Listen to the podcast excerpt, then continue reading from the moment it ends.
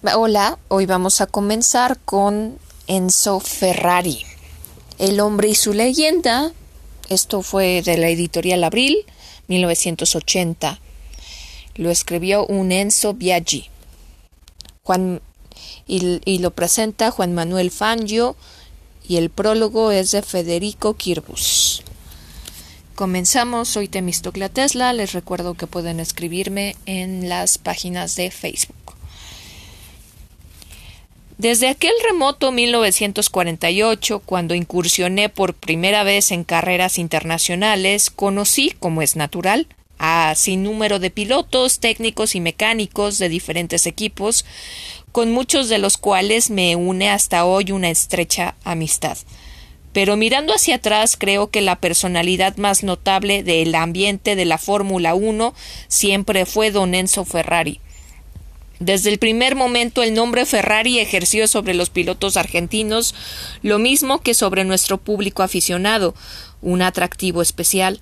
Si bien existen muchas otras marcas, Ferrari tuvo, y en cierto modo sigue teniendo aún, un contenido casi mágico, aunque yo haya hecho mis primeras armas en competencias internacionales a bordo de una modesta Simca Gordini, no puedo olvidar que mi primer gran triunfo en un escenario mundial, 1949 en Monza, lo conquisté precisamente con un Ferrari de dos litros de 200, de dos, digo, dos litros de 12 cilindros. De aquellos años data mi contacto con Enzo Ferrari, a quien considero un verdadero patriarca, gran individualista y hombre con una voluntad de fierro, persona tan correcta como modesta. No es, sin embargo, siempre fácil tratar o entenderse con él, aunque en el plano personal nunca surgieron entre nosotros problemas inzanjables. Pienso que la Argentina le debe mucho a Ferrari, por diferentes razones. Somos varios los pilotos argentinos que pasamos por su equipo y obtuvimos con sus máquinas victorias trascendentes. Nunca corredor argentino alguno fue perjudicado o relegado deliberadamente, aun cuando en forma simultánea corrían en el equipo pilotos italianos que el público peninsular hubiese preferido ver ganar. Esta igualdad en el trato, esta corrección no es común ni en equipos oficiales ni privados, y por ello Enzo Ferrari merece reconocimiento especial en tal sentido. Como hombre que no solo ha, triunfado, sino que también ha sufrido muchos sinsabores en la vida, en sus ocasionales declaraciones, Ferrari suele ser a veces cáustico, cortante, pero ello no quita que sea tal vez la personalidad más destacada del ambiente Grand Prix de la posguerra, a quien íntimamente siempre he respetado y admirado por sus grandes cualidades de organizador, de caballero y de hombre de bien. Juan, Manuel Fangio. Y ahora nos vamos con el prólogo a la edición en español.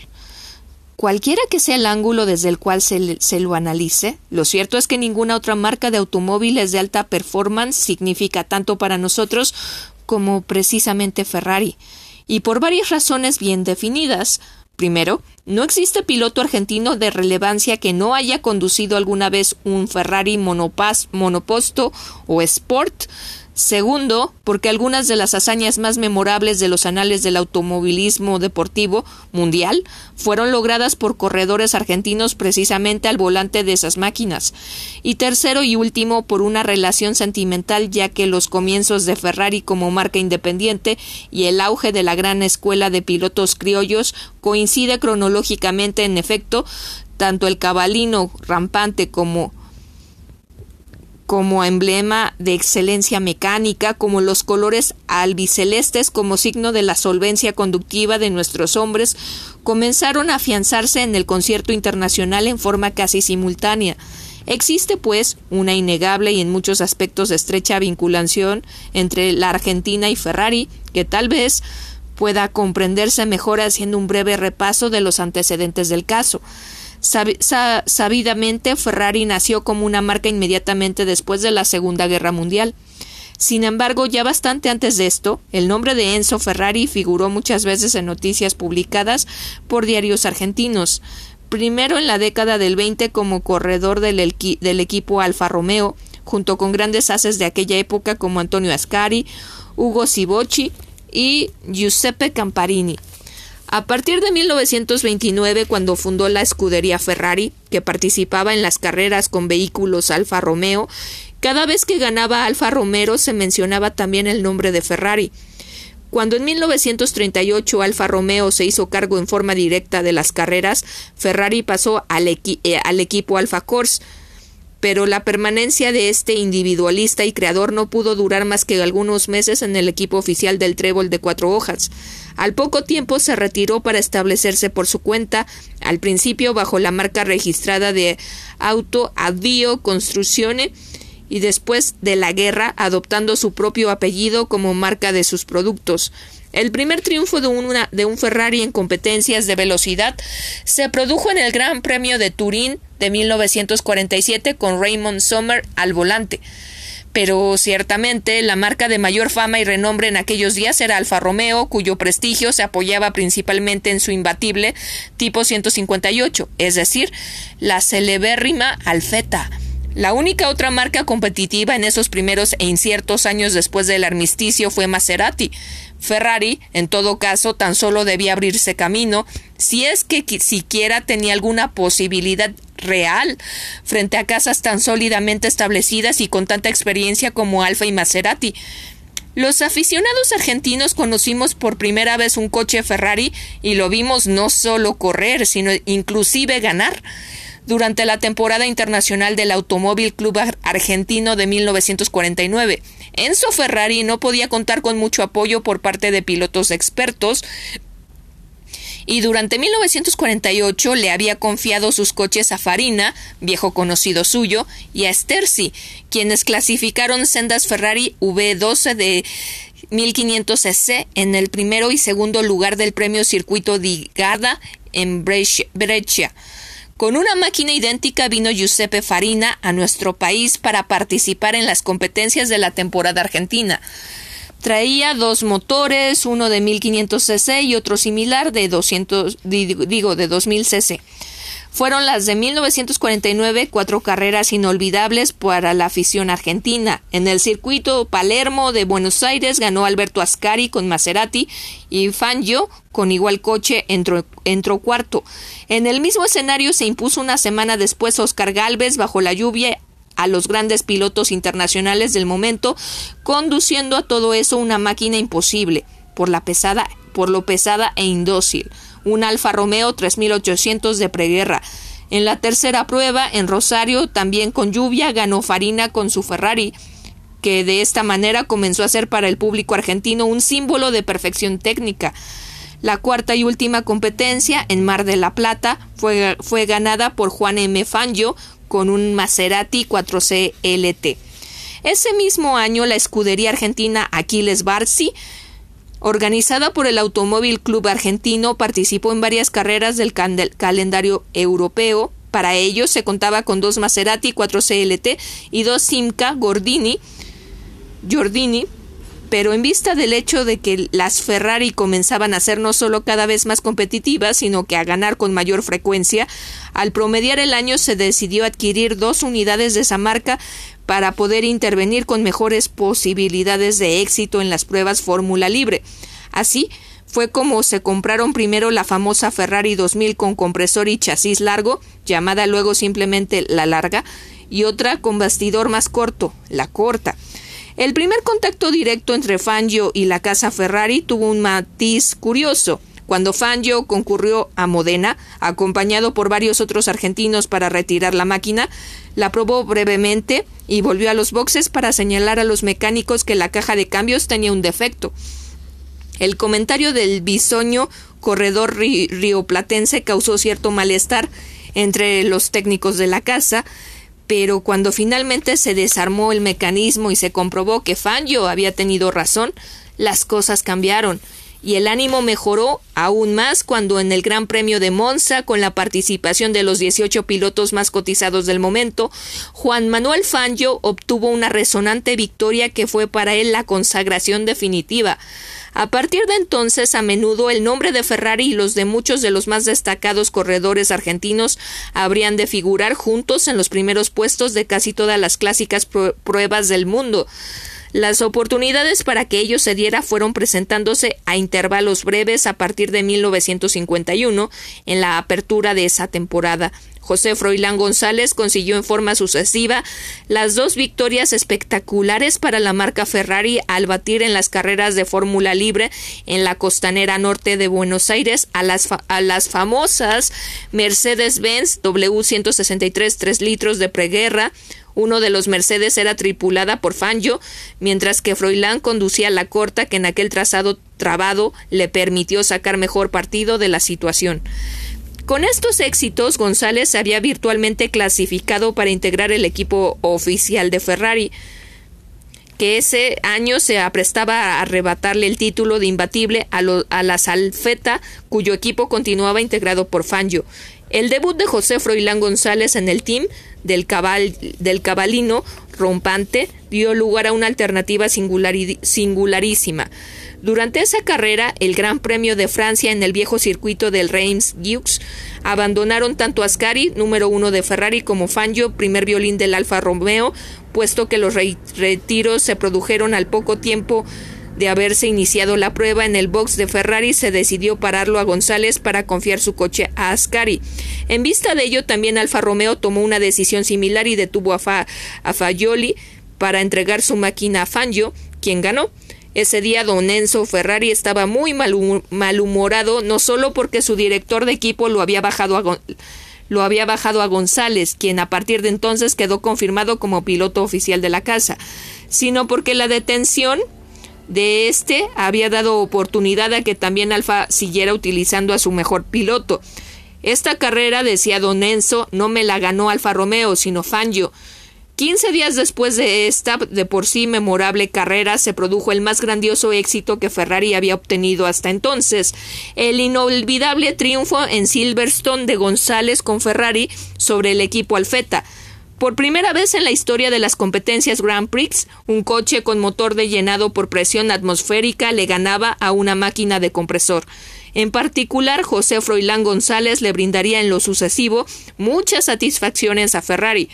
Así, cuando en 1954 ganó bajo una intensiva lluvia de las 24 horas de Le Mans, en relevo con Maurice Tringinat, también cuando superó en Silverstone, donde también había batido a la Salfeta, al poderoso equipo Mercedes-Benz, sin contar otras innumerables pruebas que no por menos recordadas eran menos valiosas, para acrecentar el prestigio de la casa de Maranello, Mercedes-Benz corrió durante dos temporadas, 1954 y 1955, y dominó poco menos que a voluntad en la mayoría de las competencias disputadas.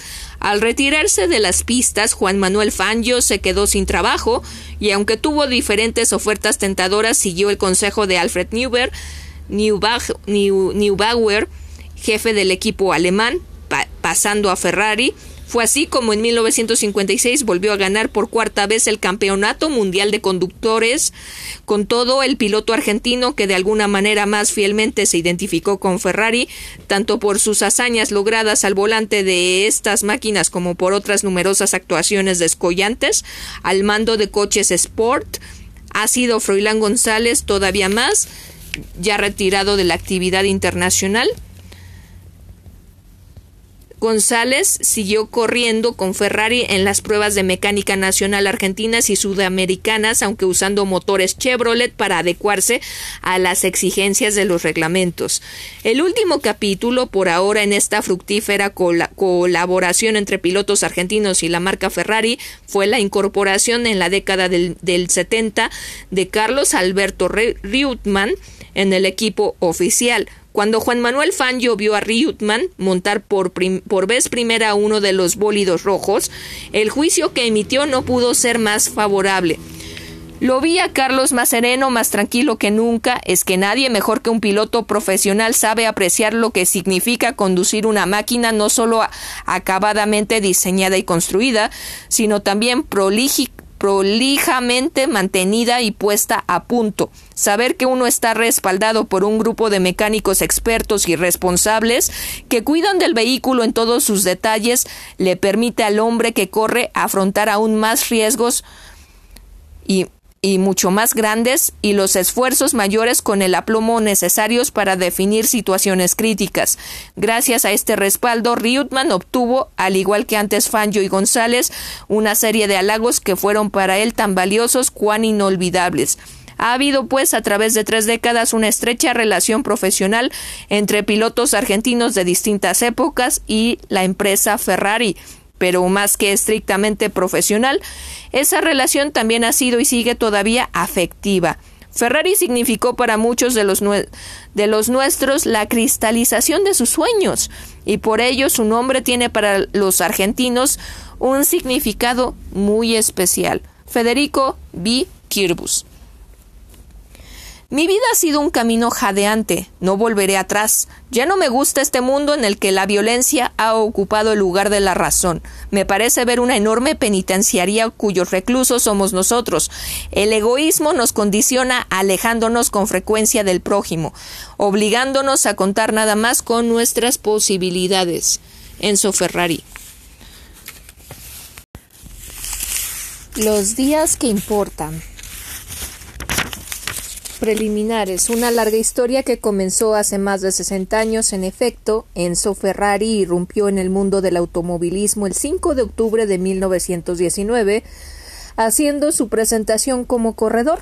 En esa ocasión disputa la Parma Pollo de Berceto, de Berchetto, se clasifica en cuarto lugar. Su experiencia se prolongará durante 10 años, pero sin éxitos brillantes. Más tarde dirá mi gran pasión no ha sido nunca conducir las máquinas, sino hacerlas nacer. Deberá esperar. En 1929, abandonada la actividad de piloto, organiza una escudería, la escudería Ferrari. Formarán parte de ella, entre otros, Nuvolari, Barsi, Campari, Fayoli, Quirón. Corren con los Alfa y obtienen victorias en seguidilla. Luego llegan los años del predominio alemán. Mercedes y Auto Unión demuestran sus virtudes en las calles y en las pistas. Nadie parece en condiciones de resistir el poderío de los autos de carreras plateados. Pero en 1934 Nuvolari logra un éxito excepcional, vence en el Gran Premio de Alemania. No faltará quien diga una afrenta para el naciente nazismo solo comparable a la, que infligirá un negro norteamericano llamado Jesse Owens en el Anillo Olímpico de Berlín en 1936. El Tercer Reich y a sus profetas de la raza pura. La escudería Ferrari dura nueve años. En 1938, después de haber preparado la, la 158, la saeta de Alfa que dominará la posguerra, Ferrari es nombrado director deportivo de la fábrica milanesa, pero es un paréntesis muy breve. Ferrari deja el puesto porque no se pone de acuerdo con el director general. Vuelve a su pueblo natal, Modena. Nace el constructor. En Europa las nubes de la gran tormenta se hacen cada vez más densas. Ferrari funda la Autoavio con Construzione, corre el año de 1939 Allí construye motores para aviones de instrucción, máquinas, herramientas, pero no autos. Tiene un compromiso con Alfa que le impide lanzar automóviles marca Ferrari por cuatro años, pero su objetivo sigue siendo siempre ese. Es así como hace las 815 utilizando partes mecánicas de la Fiat. En ese momento hace competir dos ejemplares en las mil millas edición 1940 luego la guerra con su secuela de, con su secuela de destrucciones. Ferrari se trasladará a Maranello, pero allí tampoco hay tregua. Los bombarderos, bombardeos no respetan su fábrica. Ferrari no se rinde, reconstruye, y cuando el cañón calla, da comienzo a la escalada que lo oxida a la cumbre del automovilismo mundial. Logra arrebatarle a Arese, el diseñador de la 158.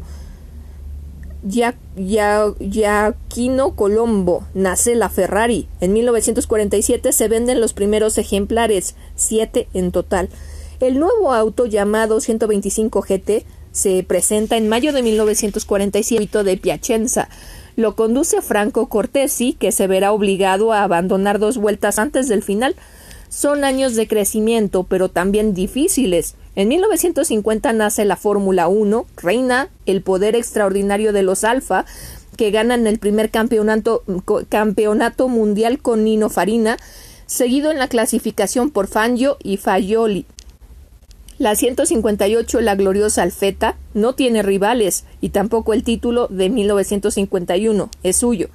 Y, perdón, y también el título de 1951 es suyo. Esa vez es Fangio quien se lleva las palmas. Pero ese año sucede algo nuevo e importante. Al término del Gran Premio de Inglaterra llega primero, primera una Ferrari. Es la primera afirmación de prestigio. Lo consigue un Hércules argentino, se llama Froilán González.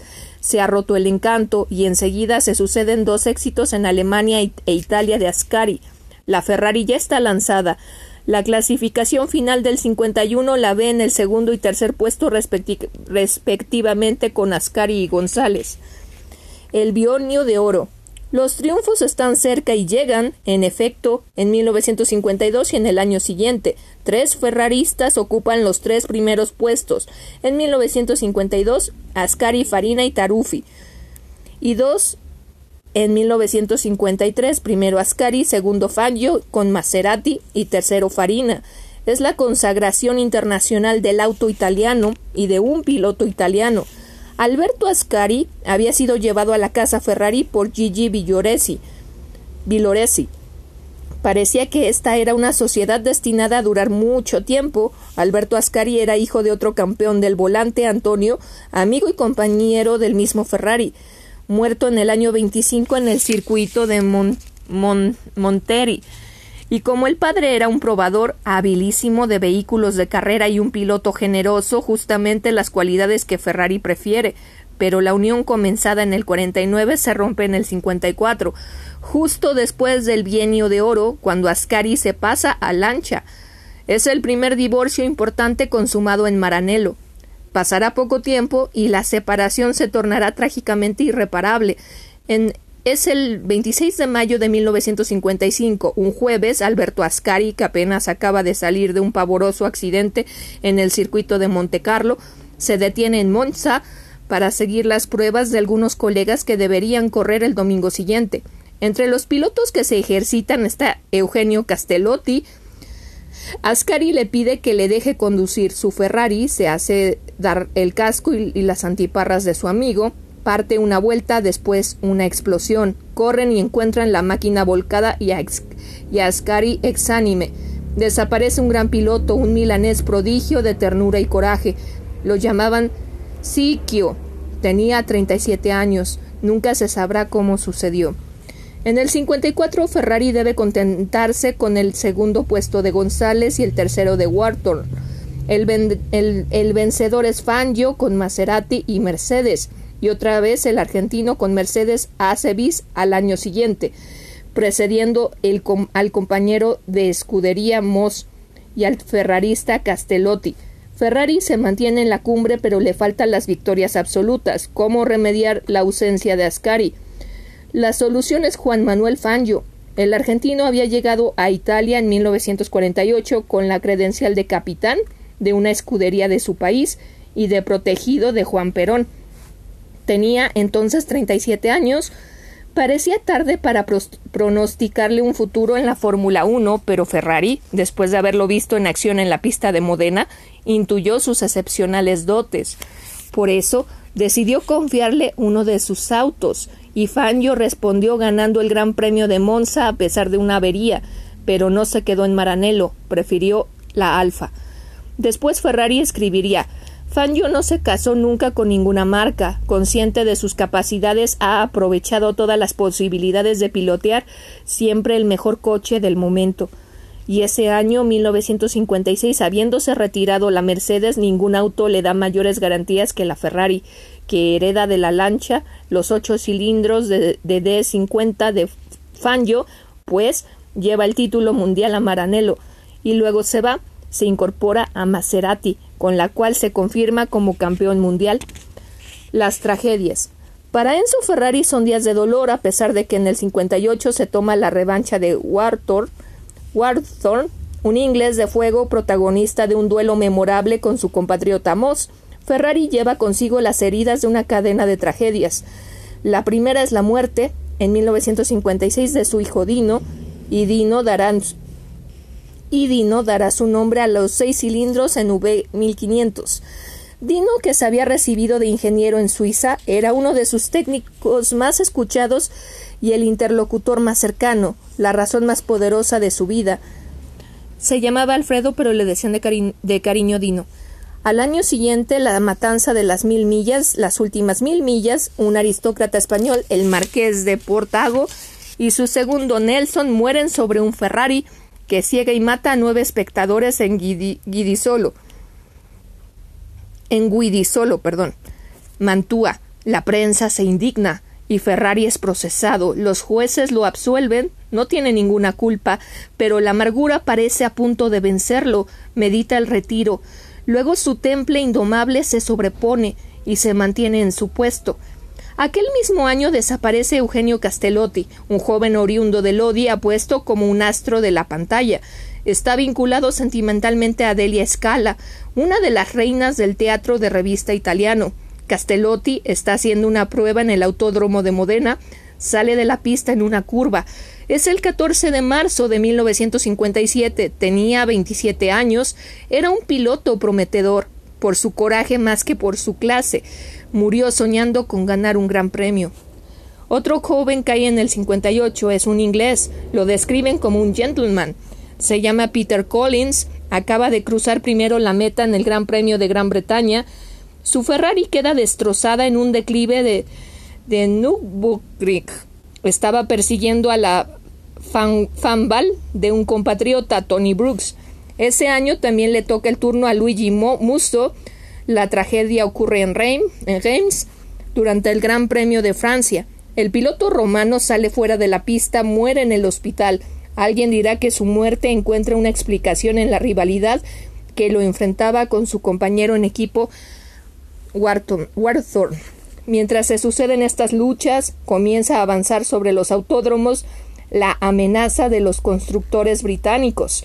El campeonato del 59 concluye con la con la, afirmación de Brabham piloteando una Cooper.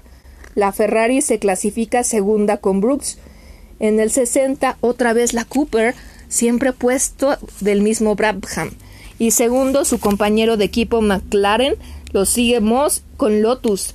Pero la Ferrari no se queda quieta. Llega Maranello, un norteamericano huraño, rígido y sin embargo sentimental, Phil Hill. Y con él llega el quinto título mundial para Ferrari. Estamos en 1961, otro año signado por el luto en la historia del automovilismo. Portago y su segundo Nelson mueren sobre su Ferrari que ciega y mata a nueve espectadores en Guidisolo. Mantúa. La prensa se indigna y Ferrari es procesado. Los jueces lo absuelven, no tiene ninguna culpa. Pero la amargura aparece, la amargura parece a punto de vencerlo. Medita el retiro. Luego, su temple indomable se sobrepone y se mantiene en su puesto. Aquel mismo año desaparece Eugenio Castellotti, un joven oriundo de Lodi, apuesto como un astro de la pantalla. Está vinculado sentimentalmente a Delia Scala, una de las reinas del teatro de revistas italiano. Castellotti está haciendo una prueba en el autódromo de Modena.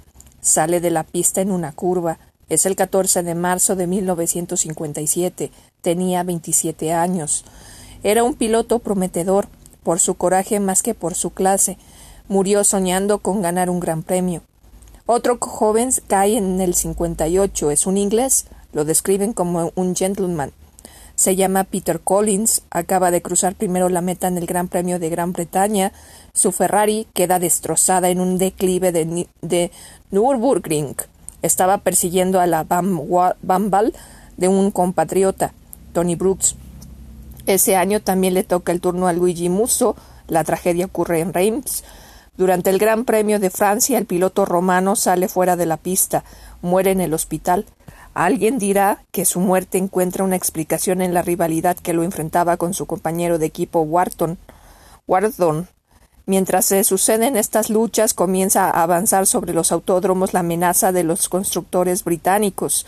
El campeonato del 59 concluye con la afirmación de, de Brabham piloteando un Cooper, una Cooper. La Ferrari se clasifica segunda con Brooks en el 60, otra vez la Cooper primer puesto del mismo Brabham, segundo su compañero de equipo McLaren. Lo sigue Moss con Lotus. Pero la Ferrari no se queda quieta.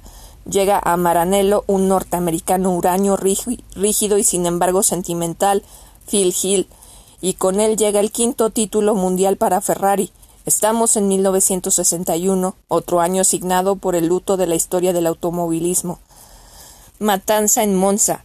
Día 14 de septiembre se corre el Gran Premio de Italia, penúltima prueba de la temporada. El alemán el alemán von Trips está a la cabeza de la clasificación del Mundial. Tiene 33 puntos contra 29 del otro ferrarista Phil Hill. En la segunda vuelta el desastre. El escocés Jim Clark, que hacía entonces sus primeras armas como piloto de la Fórmula 1, toca con su Lotus la Ferrari de von Trips poco antes de la curva parabólica de Monza. El bólido del alemán parece haber enloquecido y sobreviene la matanza. Con Fontritz mueren 14 espectadores. Hay decenas de heridos. En el Mundial Fontritz queda clasificado póstumamente en el segundo puesto. Para Ferrari, los dos años siguientes se caracterizarán por la opacidad. Retorno a la victoria. John Surtees gana el sexto mundial en 1964. John Surtees tenía 30 años, era un inglés oriundo de Tasfield y antes de acercarse al mundo de las cuatro ruedas, en 1960 con Cooper había sido un gran campeón de motociclismo. Siete títulos con MB Augusta. Su éxito fue discutido y apasionante. Antes del último Gran Premio programado para Ciudad de México, estaba segundo en la clasificación, detrás de su compatriota Graham Hill, 34 puntos contra 39. En aquella prueba decisiva abandonaron Clark, tercero con 32 puntos, y Graham Hill, Bandini, otro ferrarista, estaba en el segundo puesto, pero dejó pasar al compañero de equipo con, que obtuvo así los seis puntos necesarios para vencer. El binomio Ferrari-Surtus parecía destinado a buenas empresas, se guardaba una estima recíproca y compartían los mismos puntos de vista sobre muchos aspectos técnicos. Sin embargo, en 1966, en la víspera de las 24 horas de Le Mans, sobrevino la separación. Periodo duro. Así, en 1966, que después de las desilusiones del año anterior debía ser la temporada de la recuperación, comienza un periodo duro para los hombres de Maranello. El primer volante es Lorenzo Bandini, nacido en Sirenaica, hijo de un mecánico que había quedado huérfano desde muy niño. La vida para Bandini fue, como suele decirse, un continuo subir y las máquinas se convirtieron en el medio de su ascenso económico y social. Debuta con Ferrari en 1962 en Montecarlo y logra su único triunfo en el Gran Premio de Austria. En 1964, en la cita con la gloria, encuentra la muerte. Ocurre en Montecarlo en 1967, carrera de presentación para las máquinas rojas que han abandonado Sudáfrica. Bandini parte en la primera fila con Brabham. Pronto se pone a la cabeza, pero el aceite que hay sobre la pista la le juega una mala pasada y se ve obligado a ceder el comando de la carrera a Hulme y a Stidward. Stidward abandona y Bandini entra entre las vueltas 42 y 58 logra colocarse a solo 7 segundos de Hulme. En la mitad de la vuelta 81 el accidente. Bandini ha tocado una valla con una rueda y el vehículo, rebotando contra un guardarraíl, vuelca y se incendia largos días de agonía. Bandini muere el 10 de mayo de 1967. Es el epílogo dramático de un periodo cargado de desventuras. A pesar de los éxitos de los prototipos y de las victorias de, Scarfiotti en Monza, en 1966 el gravísimo accidente en Parques, obligado, obligado a abandonar la carrera, la ruptura de Scarfiotti, su misma muerte, En 1968, en las pruebas de campeonato europeo de montaña, las dificultades de Amon, que disputa 27 grandes premios sin lograr la victoria ni siquiera en uno. El caso límite se da en España, en 1968, cuando Amon a la cabeza con 25 segundos de ventaja sobre Graham Hill, tiene que detenerse por un desperfecto en el fusible de la bomba de nafta. En tanto, entre los éxitos de los otros se anuncia el mortífero ocho cilindros de Ford Cosworth, que marcaría toda una época y al cual Ferrari responde lanzando el Fórmula 1 del alerón posterior en Bélgica en 1968. Siempre falta, sin embargo, el corredor sobresaliente, el campeón en condiciones de usufructuar los recursos técnicos de la casa. En aquellos años oscuros se alternan de Miguel Williams, Pedro Rodríguez, hermano de Ricardo, otro enamorado de la escudería, sigue la misma suerte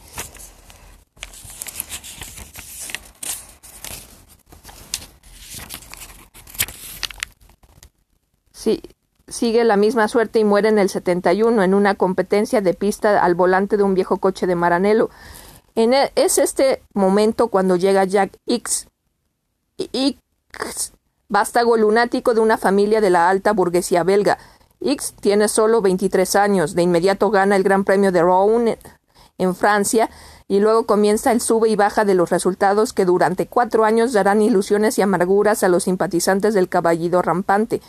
También la mala suerte se inmiscuye en el 70, cuando la rotura de una unión en el conducto de la nafta impide el éxito en el Gran Premio de los Estados Unidos, necesario para desplazar de la clasificación al austríaco Rindt.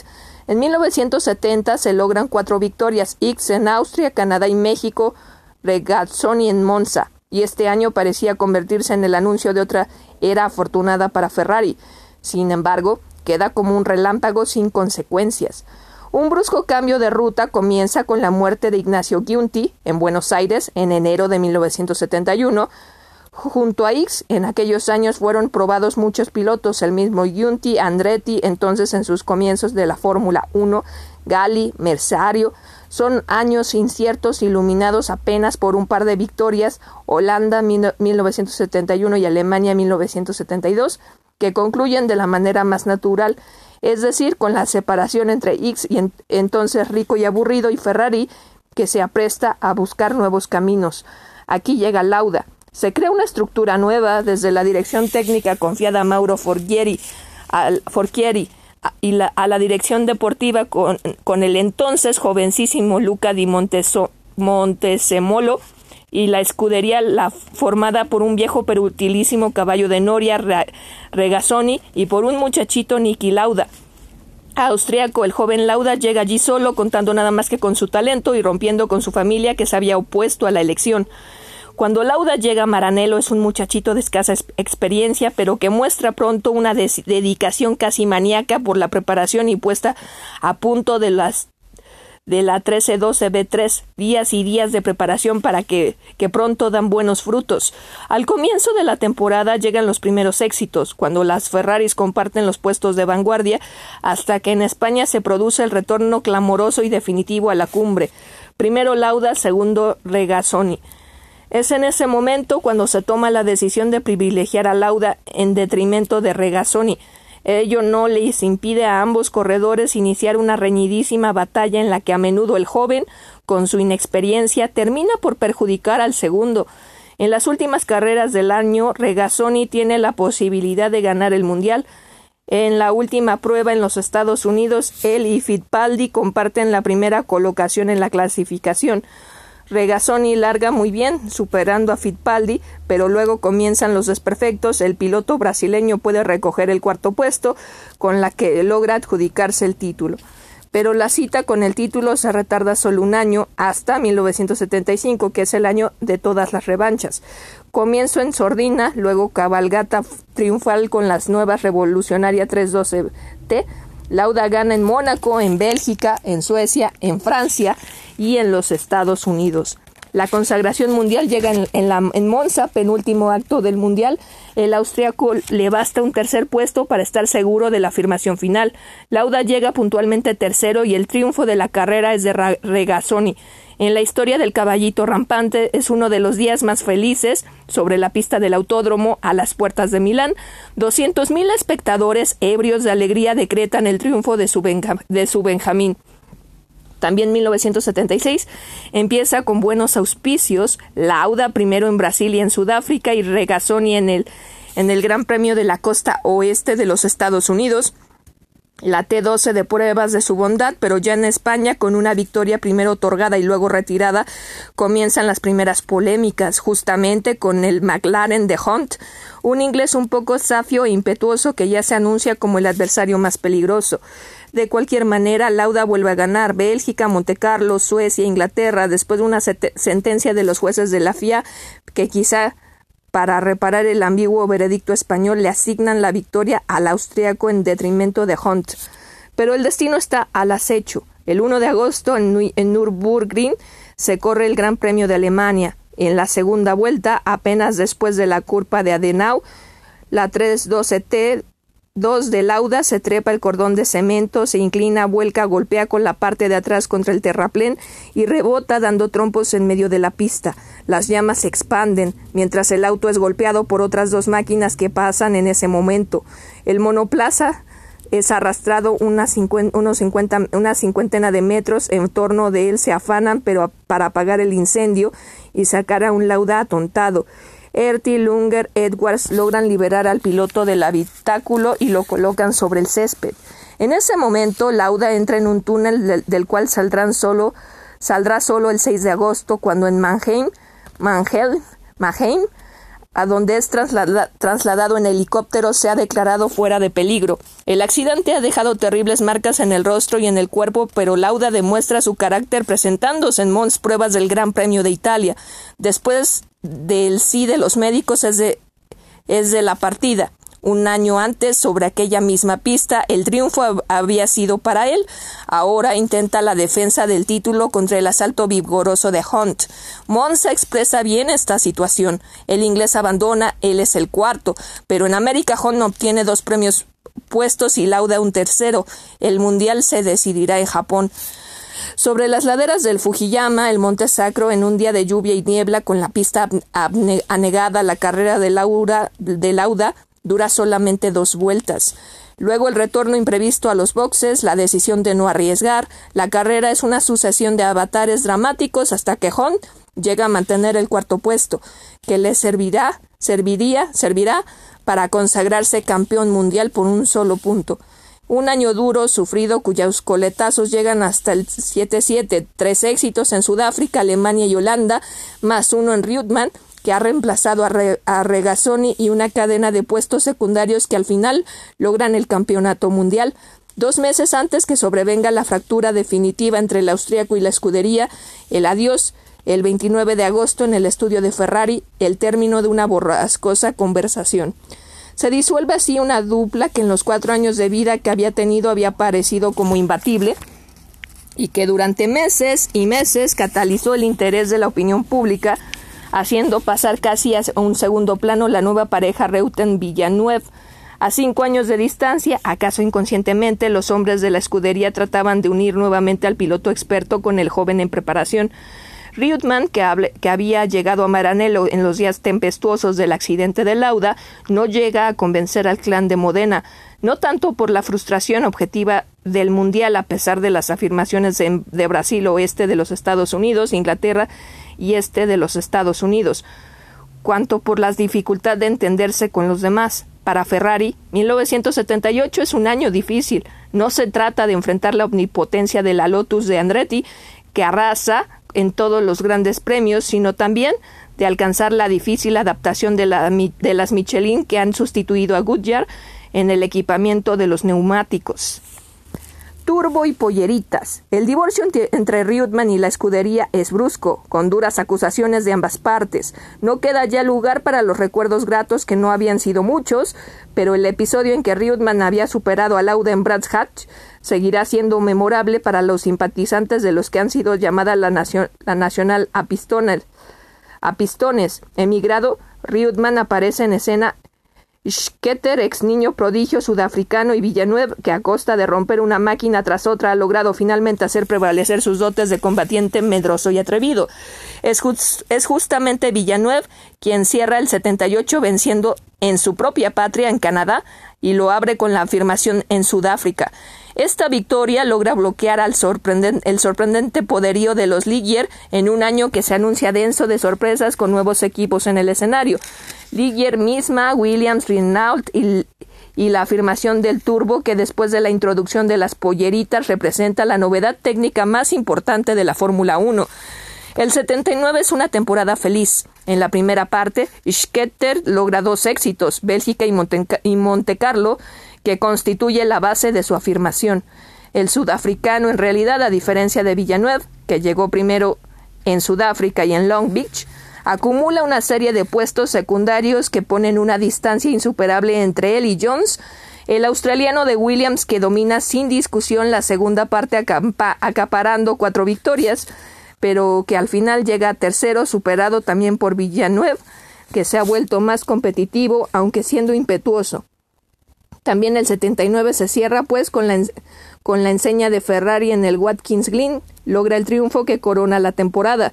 El noveno título mundial de la escudería es el reconocimiento definitivo al trabajo de un grupo que ha dominado la segunda mitad de los años 70. Tres campeonatos, dos segundos puestos y un tercer puesto. Ninguno ha logrado mejores resultados. Los años 80 se anuncian hermosos y misteriosos con la nueva prueba técnica que constituirá el motor turbo y con las grandes marcas automovilísticas que parecen decididas a volcar cuantiosas sumas de dinero en la competencia deportiva. Pero, como dijo una vez, Schetter, Ferrari no es solo una casa, dentro de ella late una parte del corazón de toda una nación. Para Ferrari, clase 1898, la lucha continúa. El balance desde 1950 entre campeonatos del mundo de pilotos, marcas y 21 títulos. Muchas voces para contar una vida. Lo han llamado de muchas formas, el gran viejo, el mago, el fenómeno, pero hay también definiciones menos cordiales. Es alguien, ha dicho el corredor Gigi Villoresi, que no conoce la palabra gracias. Le, le Observatore romano ha sido más áspero y directo. Un Saturno moderno sigue devorando a sus propios hijos. Un biógrafo el Richelieu de los automóviles, como una alusión a sus, a sus sutiles estrategias y a su necesidad de imponerse. Duro, orgulloso, misántropo, precisa una ficha informativa. Enzo Ferrari es demasiado cerrado y en ciertos momentos impenetrable pero para limitarlo dentro de una frase. Dice se me considera bastante complicado. Tiene 82 años en el momento de escribirse estas páginas, pero creo que el tiempo lo irá explicando cada vez más. Sus gestos pueden suscitar simpatía u hostilidad, pero nunca dejarán de despertar consideración. Ha escrito sobre sí mismo, nunca he odiado, nunca supe lo que es la envidia y el rencor, nunca me he arrepentido, pero me he lamentado con mucha frecuencia. ¿Es eso justo? Creo que no. Me siento solo, después de tantos acontecimientos alucinantes y casi culpable de haber sobrevivido. Lo observo, los lentes oscuros, Protegen sus ojos quizá cansados, pero el rostro es vivaz. Cada tanto alguna señal de intolerancia por una llamada telefónica demasiado larga o una intervención inoportuna o descortés, siempre le interesa lo esencial. Siente que es alguien, se ha escrito que en América es el italiano más famoso después de Cristóbal Colón. ¿Es verdad? Antes de la guerra se conocían solo dos nombres, Pinocho y Borsalino. Luego vinieron Fellini, la, Loren, la pizza, la pasta varila, los zapatos y él. Lo encuentro parecido a aquellos personajes del oeste, aventureros, fuertes, prepotentes, dramáticos que criaban ganado, construían ferrocarriles, descubrían el petróleo y llevaban dentro de sí hasta el fin visiones de conquista y pasiones arrebatadoras. La desgracia no existe, es uno de sus lemas.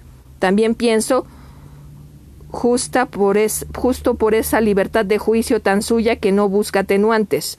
Las vicitudes de su fábrica, dice Giuseppe Presolini, son un capítulo de la historia del diseño contemporáneo. Lo, lo, observo. Los lentes oscuros protegen sus ojos quizá cansados, pero el rostro es vivaz. Cada tanto alguna señal de intolerancia por una llamada telefónica demasiado larga o una intervención inoportuna o descortés. Siempre le interesa lo esencial. Siente que es alguien, se ha escrito, que en América es el italiano más famoso después de Cristóbal Colón. Es verdad. Antes de la guerra se conocían solo dos nombres, Pinocho y Borsalino. Luego vinieron, vinieron Fellini, la Loren, la pizza, la pasta varilla, los zapatos y él. Lo encuentro parecido a aquellos personajes del oeste, aventureros fuertes, prepotentes, dramáticos, que criaban ganado, construían ferrocarriles, descubrían el petróleo y llevaban dentro de sí hasta el fin visiones de conquista y pasiones arrebatadoras.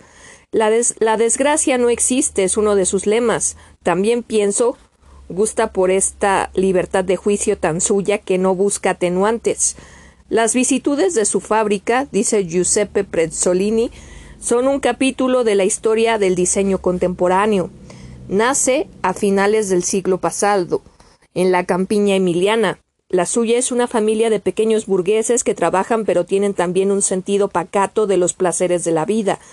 Llevan a los chicos a pasear en auto, el sábado, el sábado a la tarde se va, se va al teatro, el domingo al restaurante. El pequeño Enzo ama poco los libros de la escuela y en cambio le gusta más el deporte. Las carreras pedestres, por ejemplo, y la bicicleta, que es una conquista del pueblo y que en esta zona todos usan, el novelista Oriani, el poeta Olindo Guerrini, que le dedica versos cargados de entusiasmo, o el pobre literato Alfredo Panzini, que pedaleando va a descubrir lugares y hombres de esas regiones. Es muy habilidoso en el tiro al blanco y mucho tiempo después, cuando consagra un libro burlón a los periodistas que se han ocupado con generosidad o con rigor de sus vicitudes, lo titula Flaubert. Da en el blanco con frecuencia. Nota amable. También cría palomas y frecuenta el gimnasio de la gloriosa Sociedad Panaro, a aquellos viejos salones que saben de la humedad del polvo y en los cuales se respira un olor a yeso y sudor. Lo han llamado de muchas formas el gran viejo, el mago, el fenómeno, pero hay también definiciones menos cordiales. Es alguien, ha dicho el corredor Gigi Don Gigi Villoresi, que no conoce la palabra gracias. Le Observatore Romano ha sido más áspero y directo. Un Saturno moderno sigue devorando a sus propios hijos. Un biógrafo, el Richelieu de los automóviles, como una alusión a sus sutiles estrategias, a su necesidad de imponerse. Duro, orgulloso, misántropo, precisa una ficha informativa. Enzo Ferrari es demasiado cerrado y en ciertos momentos impenetrable para limitarlo dentro de una frase. Dice, se me considera bastante complicado, tiene 82 años en el momento de escribirse estas páginas, pero creo que el tiempo lo irá explicando cada vez más. Sus gestos pueden suscitar simpatía u hostilidad, pero nunca dejarán de despertar consideración. Ha escrito sobre sí mismo Nunca he odiado, nunca supe lo que son la envidia y el rencor, nunca me he arrepentido, pero me he lamentado con mucha frecuencia. ¿Es eso justo? Creo que no. Me siento solo después de tantos acontecimientos alucinantes y casi culpable de haber sobrevivido. Lo observo. Los lentes oscuros protegen sus ojos quizá cansados, pero el rostro es vivaz cada tanto alguna señal de intolerancia por una llamada telefónica demasiado larga o una intervención inoportuna o descortés. Siempre le interesa lo esencial. Siente que es alguien que se ha escrito que en América es el italiano más famoso después de Cristóbal Colón. Es verdad. Antes de la guerra se conocían solo dos nombres, Pinocho y Borsalino. Luego vinieron Fellini, la Loren, la pizza, la pasta varila, los zapatos y él. Lo encuentro parecido a aquellos personajes del oeste, aventureros, fuertes, prepotentes, dramáticos, que criaban ganado, construían ferrocarriles, descubrían el petróleo y llevaban dentro de sí hasta el fin visiones de conquista y pasiones arrebatadoras. La desgracia no existe, es uno de sus lemas. También pienso, gusta por esta libertad de juicio tan suya que no busca atenuantes. Las vicitudes de su fábrica, dice Giuseppe Presolini, son un capítulo que la historia del diseño de la historia del diseño contemporáneo. Nace a fines del siglo pasado en la campiña emiliana. La suya es una familia de pequeños burgueses que trabajaban pero tienen también un sentido pacato de los placeres de la vida. Llevan a los chicos a pasear en auto, el sábado en la tarde se van al teatro, el domingo a un restaurante. El pequeño Enzo ama los libros de la escuela y en cambio le ama poco los libros de la escuela y en cambio le gusta más el deporte. Las carreras pedestres, por ejemplo, y la bicicleta, que es una conquista del pueblo y que en esta zona todos usan, el novelista Oriani, el poeta Olindo Guerrini, que le dedica versos cargados de entusiasmo, o el pobre literato Alfredo Panzini que pedaleando va descubriendo lugares y hombres de esas, y no, y hombres de esas regiones. Es muy habilidoso en el tiro al blanco y mucho tiempo después cuando consagra un libro burlón a los periodistas que se, que se han ocupado con generosidad o con rigor de sus vicitudes lo titula Flaubert, da en el blanco con frecuencia. Nota amable. También cría palomas y frecuenta el gimnasio de la glorieta Sociedad Panaro, aquellos viejos salones que saben saben de la humedad polvo y en los cuales se respira un olor a yeso y sudor. En la escena agreste, calles bordeadas por filas de álamos hechas por las volantas y los carros tirados por bueyes, y en cuyo fondo se destacan los caseríos de paredes descoloridas por la lluvia o la canícula, que aparecen incluso en los melodramas de Verdi. Irrumpe el motor y exalta el espíritu intrépido, y el gusto por el peligro de este pueblo más que nada epicúreo, el temperamento desafiante, la rebelión, el carácter independiente se llevan en la sangre, dice Ferrari. Soy individualista y pragmático, no tolero las disciplinas y costumbres de los partidos.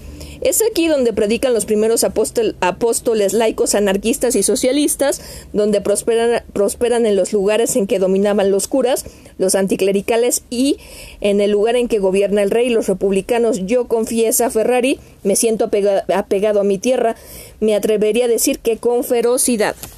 De ella ha tomado su temperamento y siempre dispuesto a recomenzar pero también es irritable, un poco déspota, egocéntrico, a veces aparece la desconfianza del campesino, pero no la esconde, confiesa un entrevistador. Se me considera un tipo difícil y pienso que lo soy. Tiene diez años cuando insiste con sus padres a la primera carrera. Es allí, quizá, donde, nace una, donde le nace una vocación. Albert Sabin, el descubridor del suero antipolio, me contó que la idea de la investigación surgió en él siendo niño, mientras leía un libro en aquel tiempo famoso llamado Cazadores de microbios de Hermann Nobert. El maestro de von Braun me dijo que en una ocasión en su niñez estaba enfermo, y cayó en sus manos una novela de Julio Verne en la que se contaba acerca de un cañón que disparaba un cohete hacia los espacios celestes. Fue entonces cuando intuyó que en lugar de ello se debía fabricar un vehículo que lo elevasen hasta la Luna. Allí está ya la idea de los B-1 y de los vuelos interplanetarios. Ganó Nazaro, pasando como flecha sobre la calle Emilia, y aquellos autos de carrocerías grandes, aquellos hombres con los gorros de tela y las antiparras de goma, agitan su fantasía. Después llamarían a los pilotos los voluntarios del riesgo, y siempre ha creído comprender sus problemas, pues también él fue un corredor. Lo han llamado también brujo o Drake, en clara alusión al legendario pirata Francis Drake, y es difícil saber cómo llamarlo al dirigirle la palabra. Ingeniero, comendador, caballero, él prefiere los modales expeditos de su peluquero, que todas las mañanas le dirige el consabido saludo Buen día, Ferrari, Odia las exhibiciones, las normas, el milagro. Confiesa, si pudiese, diría olvídenme. Tiene incluso un candor que lo empuja hacia la infancia, una necesidad de inocencia. Cuando rezo digo Dios, haz que sea más bueno. Los ataques que con frecuencia se le han dirigido los considera inevitables, normales, al menos conversando se paga que hay una regla áspera, pero que, con, eh, pero que es preciso aceptar, pero también se siente satisfecho. Soy alguien que ha soñado con ser Ferrari y lo soy. Mira en torno de sí, sin ilusiones, no se admira, se acepta. Si pesa las frases, lo hace por ese amor a la precisión, por el deseo de llegar hasta el fondo de las cosas, una actitud que domina su manera de ser. Hay que verlo en un cobertizo sentado en el volante de una máquina averiada por un accidente, tocando con mano suave las chapas retorcidas, los instrumentos, las piezas del motor, interrogantes que lo obsesionan. Le he pedido a Gianni Agnelli, Agnelli un juicio sobre su socio de Maranello. Es alguien acostumbrado a ganar. Se lo dijo a Ferrari. Se lo dije a Ferrari. Quizá comentó. Sería más justo decir adiestrado. Ford ha dicho con envidia. Este señor Ferrari se ve citado gratis todos los lunes por todos los diarios del mundo, mientras los demás tiene, tenemos que gastar millones en publicidad. Habla Colin Chapman. He interrogado a un competidor directo y prestigioso, Anthony, Colin Bruce Chapman, dueño, manager e inspirador del Lotus, ese auto que lleva el nombre de una flor oriental. Se lo considera uno de los más grandes proyectistas de autos de carrera. Es él que introdujo el reciente efecto suelo en la Fórmula 1 para ganar adherencia al piso y así poder transmitir la potencia del motor. Recuerda Steers, parecía que corría con el motor adherido al asiento y con los pies apoyados en el suelo. Ay, perdón. Licenciado en Ingeniería Química, se lo considera un as en la mecánica. Durante la guerra fue piloto de la RAF y todavía viaja en su Cessna. Quizás de aquella experiencia nació su convicción de que un Fórmula 1 para ganar debe parecer un tubo con cuatro ruedas, o mejor, un avión con alas. Es también inventor de las polleritas y diseñador de las suspensiones que hoy equipan a todos los autos de Fórmula 1. Isabel II le ha negado el título de Sir, que concedió en cambio al futbolista Matthews y al MBE que otorgó a los Beatles MBE, iniciales de Member of the British Empire, que otorgó a los Beatles, se ve que la reina prefiere más que las pistas y los circuitos, los caballos y los estadios. De Chapman se dice que es hábil, pero también cínico y timorato. Se ha burlado del verde, que es el color nacional, y ha pintado sus máquinas de acuerdo con el deseo de los fabricantes de cigarrillos que pagaban mejor y así pasó del rojo y oro al negro fileteado de púrpura para dejar satisfechos a sus clientes. Lo que le importa es llegar primero y no se preocupa demasiado por el peligro que corre el que está al volante. La justicia siempre lo absolvió, pero yo, yo, Jochen Rindt murió en Monza por la rotura de la suspensión. También Ronnie Peterson tuvo el mismo fin, aunque no se descubrieron razones técnicas. Jim Clark, el fuera de serie escocés, fue víctima en el circuito de Hockenheim, en Alemania, de la misma dinámica que mató a Rintz. Jackie Stewart, el dos veces campeón del mundo, dijo que nunca había tenido agallas para correr Lotus. A esas críticas, Chapman ha respondido que no tiene tiempo de correr tras las habladurías de los periodistas. Como el balance es favorable, esto cancela todas las objeciones. Ningún piloto ha vencido con la misma marca tantas veces como lo ha hecho Jim Clark, nadie ha hecho tantas innovaciones. Casado, con tres hijos, pasa con su familia dos únicas semanas de vacaciones al año. No frecuenta los círculos mundanos, duerme muy poco, come con los mecánicos, cuando gana arroja al aire su gorra, pero las malas lenguas dice dicen que siempre hay alguien preparado para recuperarla. Le he preguntado qué opina de Enzo Ferrari. Pienso que es uno de los benefactores del automóvil. Su trabajo siempre ha aportado una enorme contribución al desarrollo de la industria mecánica. ¿No cree que sea un dictador? No, las responsabilidades son suyas, la fábrica es suya, y por otra parte no veo nada de malo en que él sea el último en decidir. Ferrari ya no va más a las carreras. Usted está siempre al borde de la pista. ¿Por qué? Es solamente una cuestión de edad. En otra época también él estaba junto a la pista. Llegará el momento en que yo también me quedaré en casa. ¿Cómo nació su vocación de constructor? Yo era estudiante de ingeniería cuando terminó la guerra y naturalmente me gustaba juntar pequeñas cosas, reunirlas. Sin embargo, me interesaba sobre todo los motores y así un poco al voleo, utilizando piezas de automóviles que yo reparaba, comencé a preparar las primeras máquinas. Comencé poniendo a punto un viejo Austin 7. ¿Qué papel juega usted? Las carreras automovilísticas son un buen banco de prueba para soluciones técnicas que luego serán adoptadas en las máquinas de serie. Nuestra tarea, por lo tanto, es estudiar siempre nuevas soluciones, proponer nuevas combinaciones, desarrollar en suma la base de la industria automovilística en general. Si no se hubiese dedicado a esta profesión, ¿qué le habría gustado ser? Me habría gustado dedicarme a la aeronáutica.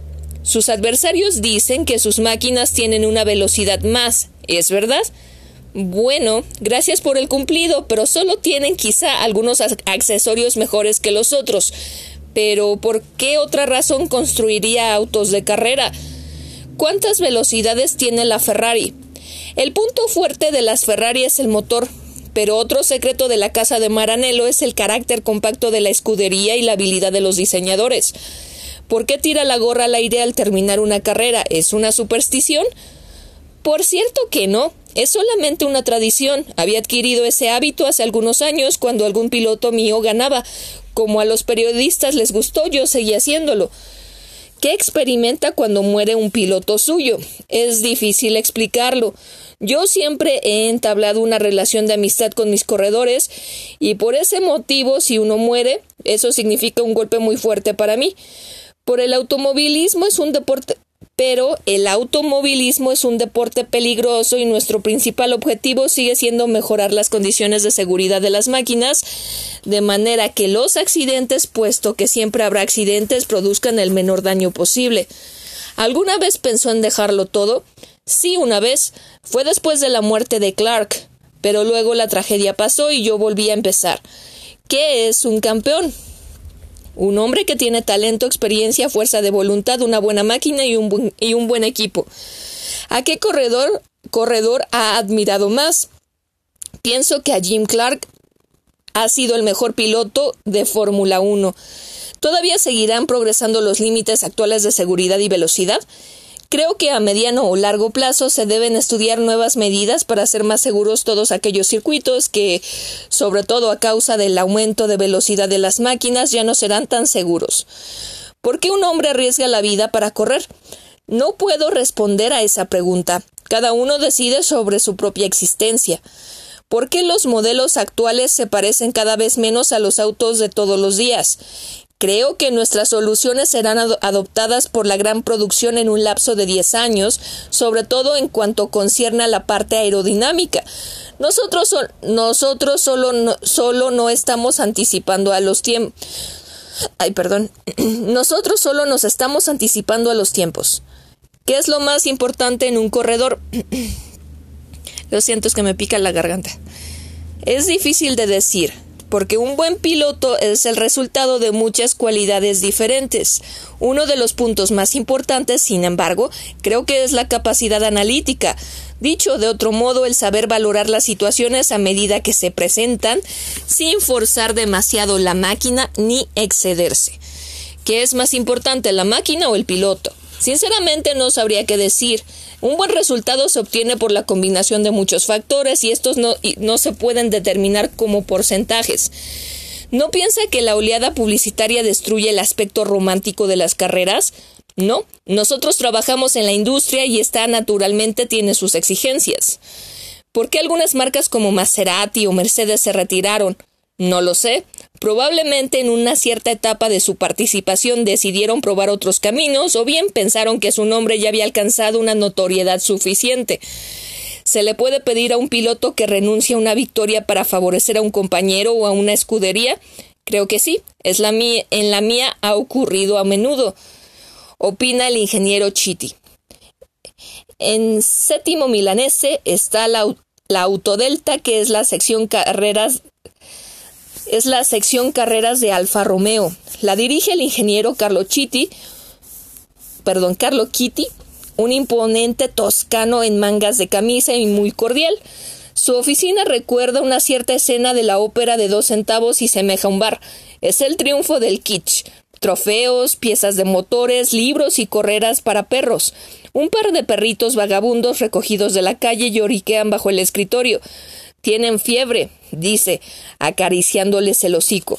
Con la ayuda de su secretaria distribuye pastillas de antibióticos. Ha reunido aproximadamente una docena que se la pasan vagabundeando entre los tinglados de la fábrica. En los comienzos de su carrera cuando estaba en Ferrari Pipo, luego pasó a ATS y adoptó a Trilly y cuando llegó aquí se encontró con Urbina, que tenía entre muchas desgracias la de haber perdido un ojo, razón por la cual ha seguido siendo siempre su predilecta. Aparte de los automóviles, tiene también otros intereses, el psicoanálisis y la antropología. Los animales son una afición. Come y bebe sin inhibiciones alegremente.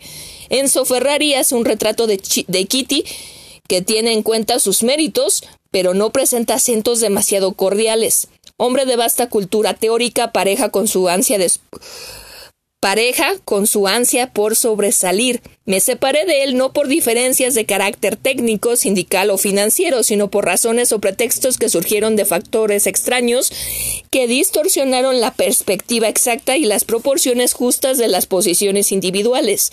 Este divorcio provocó en, en otros colaboradores una curiosa solidaridad que en aquel momento me pareció bien clara. Luego el tiempo se encargó de definir las cualidades de todos ellos. Ferrari es leal, reconoce que todo colaborador ha aportado su contribución, dice que se deben recordar solo los momentos alegres, pero que quien se ha ido se ha llevado consigo una enseñanza y una suma de conocimientos que solo es posible obtener en un ambiente, como se sabe, abierto a todas las propuestas, a todas las sugerencias. En 1975 se produjo la reconciliación con muchos abrazos y uno que otro flash de los fotógrafos. No estábamos de acuerdo, me cuenta el ingeniero Kitty, pero esto no ocurrió por motivos personales. Pasé seis años con él, pero no fui el único que se fue. Éramos un grupo de dirigentes, todos bastante jóvenes y Ferrari era bastante duro. Un grupo de dirigentes, todos bastante jóvenes y Ferrari era bastante duro. Me llamó después de la muerte de Fiaschetti que era el jefe de la oficina técnica y se mató probando un automóvil. Mire, Ferrari es un gran hombre, con grandes defectos y grandes virtudes. Muchas de sus falencias, ahora que estoy en un puesto similar al de él, me doy cuenta de que son propias del oficio. Él es extremadamente inteligente, tiene una capacidad de previsión digna de una quiromántica, comprende las cosas cinco días antes, conoce bien a los hombres y su tarea, difunde simpatía. La más fascinada era mi mujer, que está muy interesada en Freud. Un sujeto extraordinario. Fuera de las relaciones de trabajo es de un encanto increíble. Lo he visto discutir con un jesuita y, y realmente lo ponía contra la pared. Si se hubiese dedicado a la política estoy seguro de que habría obtenido un éxito inmenso. Los aspectos negativos, impulsividad y desconfianza, a menudo afirmaba, Piensa mal y acertarás. Para mí no siempre es así. Alguna vez lo consideré incluso prepotente, pero ahora comprendo que ciertas decisiones, ciertas actitudes no son abusivas. No quiere pilotos italianos, y lo comprendo. Si ocurre una desgracia tiene a todos en contra. La prensa, los partidos, la iglesia. Si se te muere uno, estás terminado. Su pasión por las máquinas es muy particular, que no ni en tren ni en avión porque tiene miedo lo confiesa riendo, solo confía en su chofer. Muchos se preguntan de qué nace su mito. Ha ganado muchísimas veces y nunca ha renunciado, ni siquiera cuando las cosas no andaban bien. Ha conocido todas las categorías. Cuando hay algún accidente se muestra frío, pero es verdad. Aparte tiene el culto del hijo muerto, una devoción de meridión, de meridional. No va a las carreras porque sufre muchísimo. Yo, en cambio, sí voy, pero él es el patrón y yo soy un técnico. Sus reacciones son imprevistas. Una vez en, en Le Mans, un auto se quedó sin nafta. ¿Sabe qué hizo? Suspendió a todos. Pero la otra máquina ganó. Así que todo terminó alegremente. ¿Qué experimenta cuando uno de sus corredores muere? Uno trata de ser frío. Es algo duro. Es como ser oficial en la guerra se llora porque se va al asalto? ¿Usted también, usted también está convencido de que las carreras favorecen el progreso? Sin duda. Sin ellas, sin ellas no se habría llegado a este punto. Cuando no hay lucha nos retrasamos. El motor diésel, diésel se ha quedado atrás porque nunca compitió. ¿Quién es campeón? Campeón es el que va más rápido y además llega primero. Stirling Moss era grande, a pesar de que no ganó campeonatos mundiales. ¿Quién es el corredor que más ha admirado? Stewart y Jim Clark, y también Moss, pero los dos primeros eran realmente algo supremo. ¿Qué es lo más importante para el que se mide en la pista? Rapidez, coraje, técnica, resistencia física, golpe de vista. Los reflejos. Es como el acróbata que está al filo del abismo, una sensibilidad diferente. En un triunfo, cuánto corresponde a la máquina y cuánto al volante. En una época con motores malos, lo que prevalecía era el hombre. Hoy las cosas son más sofisticadas. Y el hombre es responsable en un 40%.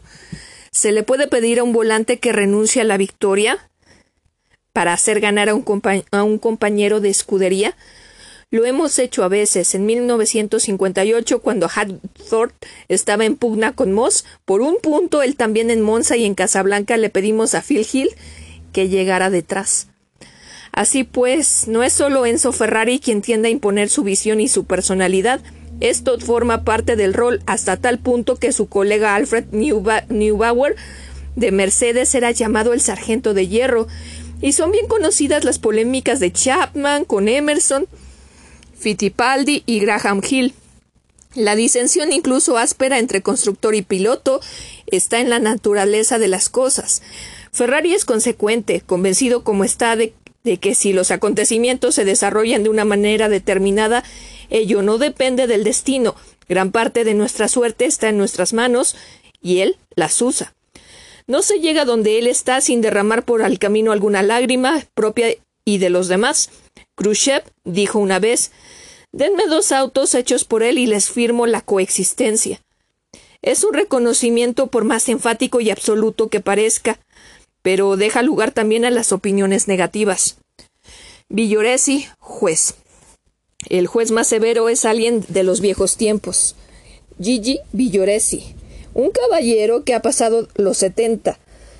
Lleva consigo las señales de la historia vivida, quiero decir, las mayugaduras se dedica al comercio de automóviles, sigue en el ambiente, tiene sobre sus espaldas una carrera consistente.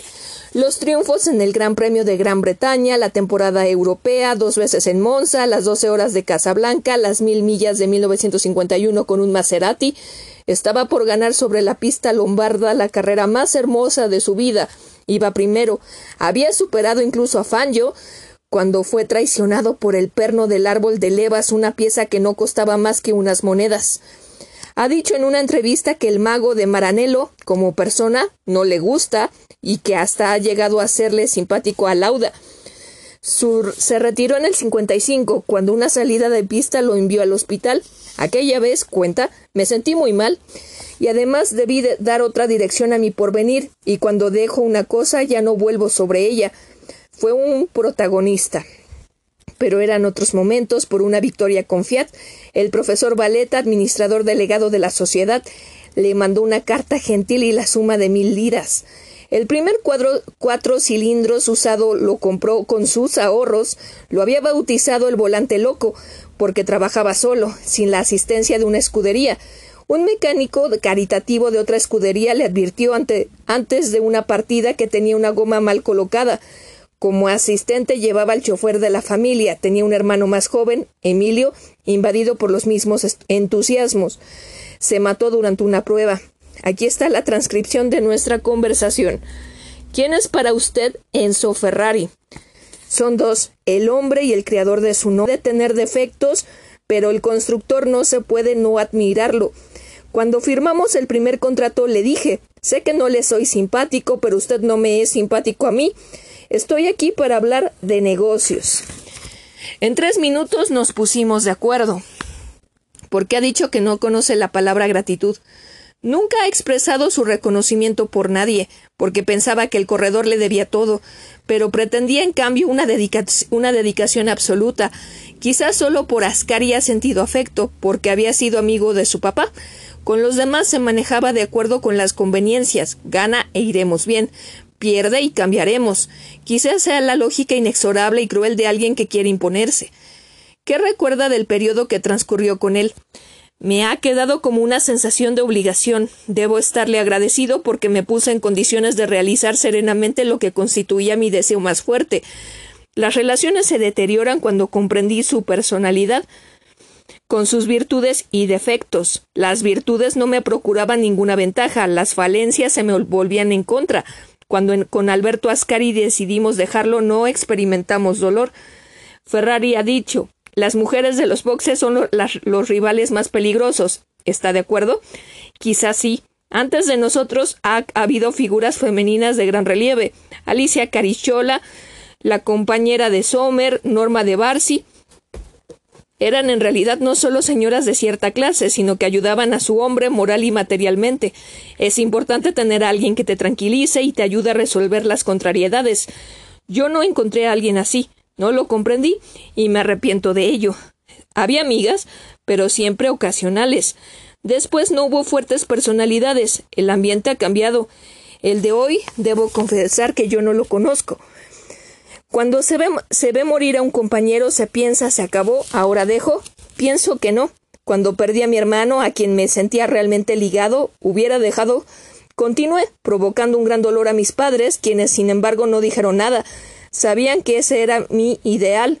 He visto caer a muchos. Muso, Alberto Ascari. Era algo que se daba por descontado, podía suceder. Ni siquiera ahora le temo a la muerte. Dejé por horror al, dolor. En Roma, en el, circuito, en el circuito de Ostia, terminé sobre la arena que estaba al borde de la pista y me estrellé contra un pino. Sufrí heridas en la espalda, el fémur, las piernas y tres costillas. ¿Nunca siente nostalgia del mundo de las carreras? A veces sí. Me gustaría dedicarme a los, a. Me gustaban, sabía hacerlos, pero hay que saber comprender cuando es el momento de decir no. Rivalidades significa rencor. Rivalidad significa rencor. No, eso se siente con quien es, con quien es incorrecto. ¿Por qué uno se dedica a correr en automóvil? Los tiempos han, han, cambiado. En una época solo por la pasión, en ese entonces el interés no importaba mucho. Con Ferrari, Alberto Ascari y yo cobrábamos la mitad de los premios de llegada, la mitad por alistarse en, en, la, en la, carrera y un reembolso de los gastos por encima de los de las cien mil ah, perdón y un reembolso de los gastos por encima de las cien mil liras mensuales. Hablo del año de 1949. ¿Qué quiere decir ganar? Es llegar a aquello que ha soñado, la alegría más grande posible. ¿Qué es lo que hace el campeón? Se dice que el piloto se crea, pero no es verdad. Se puede perfeccionar. El gran cantante nace con el don de la voz, con el estudio mejora esa voz. Incluso manejar en forma particular el propio auto es un don de la naturaleza. Llegar a la perfección es otra historia. Es preciso comprender el medio del que se dispone, poseer el sentido de cómo se debe utilizar, porque las curvas son iguales para todos, pero él, e, el as, tiene la intuición de cómo hay que tomarlas. Además está esa dote de coraje que no es inconsciencia, sino control de las propias capacidades para llegar hasta el extremo, pero sin superarlo. Por otra parte, la honestidad profesional, dar todo sin reservas. ¿Qué se experimenta antes de la partida? ¿Uno se da, se da cuenta del riesgo?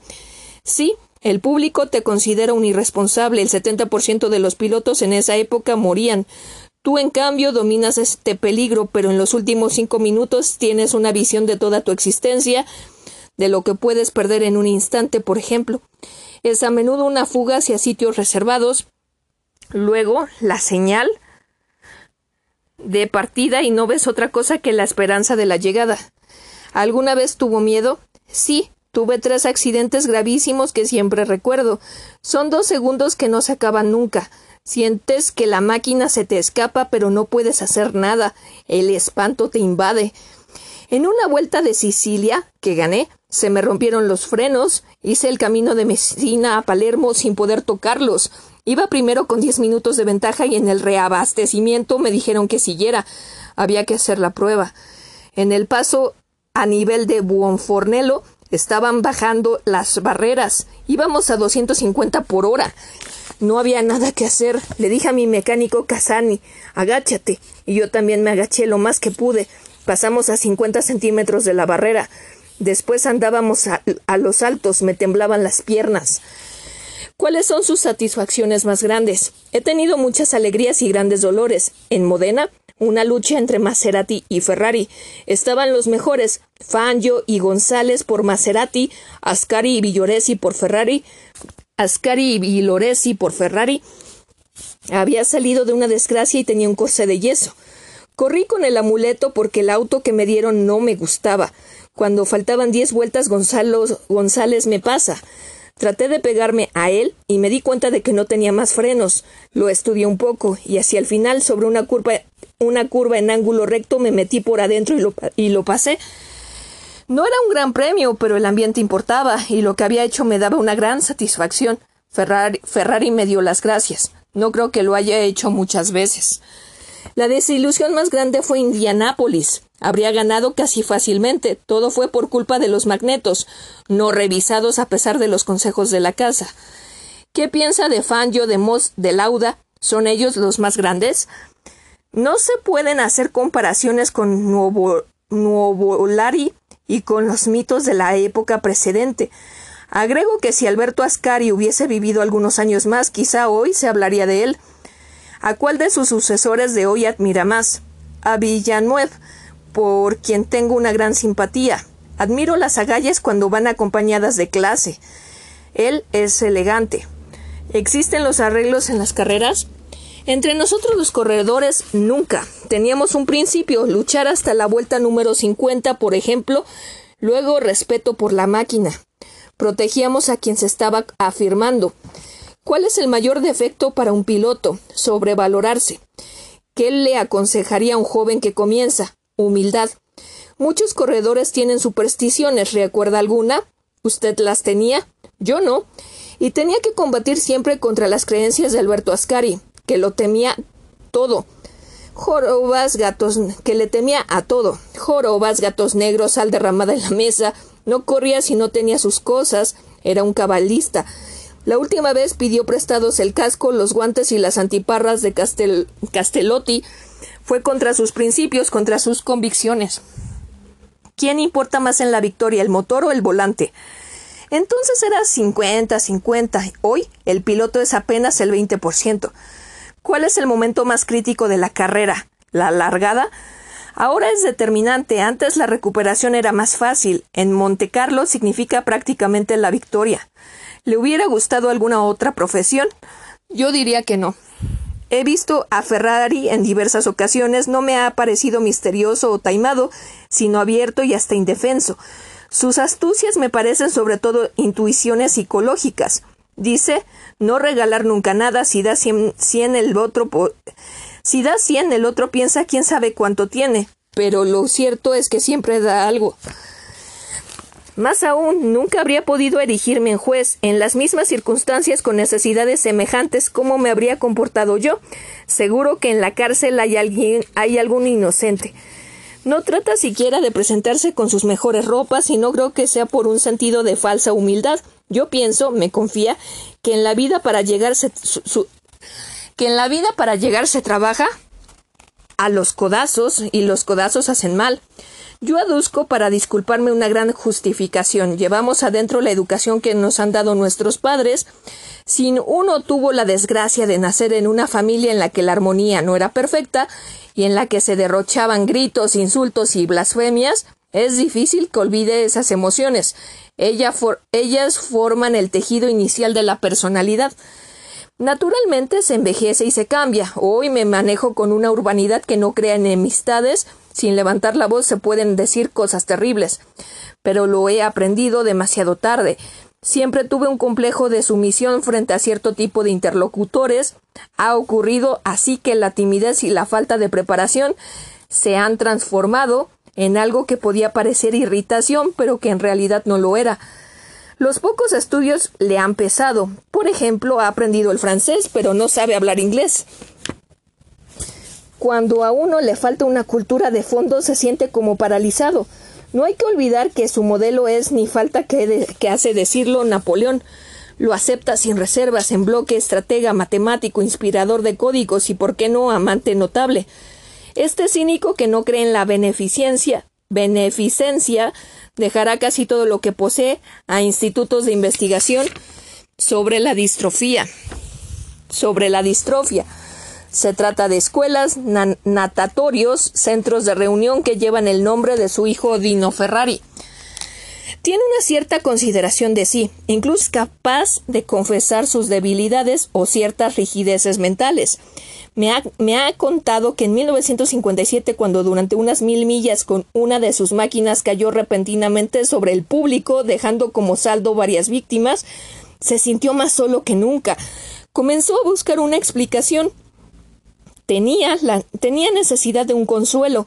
Hice una larga confesión de mi estado de ánimo, dudas, arrepentimientos, culpas presuntas y reales a un padre benedictino de la Abadía del Monte, cerca de Cesena.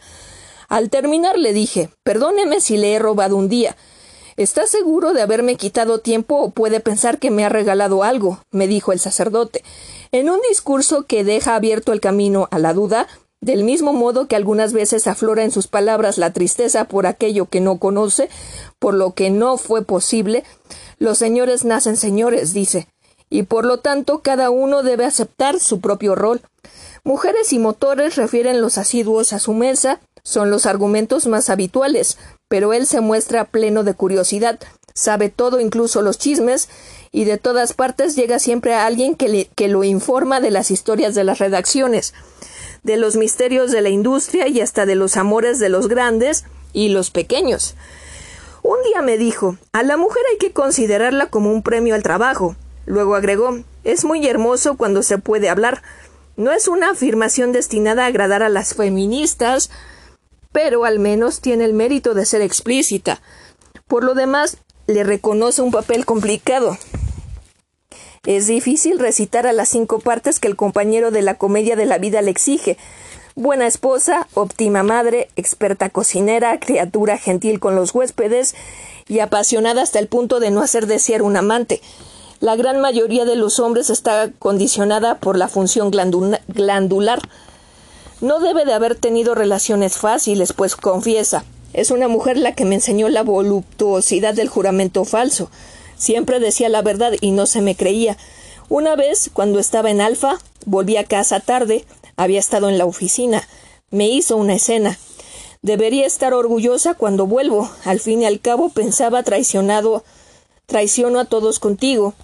Luego venía la alegría del arrepentimiento, que es algo maravilloso de una maestrita que conoció durante la guerra y a quien describe como una señora amable y discreta, Enzo Ferrari tuvo un hijo que se llama Piero Lardi y que trabaja en la administración. Nunca le, daré, le dará su nombre, no porque no lo merezca, porque le había jurado a Dino que sería el único Ferrari. Cuando él ya no exista podrá, si quiere, agregarlo al apellido de la madre. Creo que además no querría ponerlo bajo el peso de una imagen, exponerlo a represalias, lo ha, seguido, se ha convertido en un perito industrial, ha dado la vuelta al mundo, heredará pero no una posición. Tendrá su puesto en la fábrica donde es considerado un empleado modelo.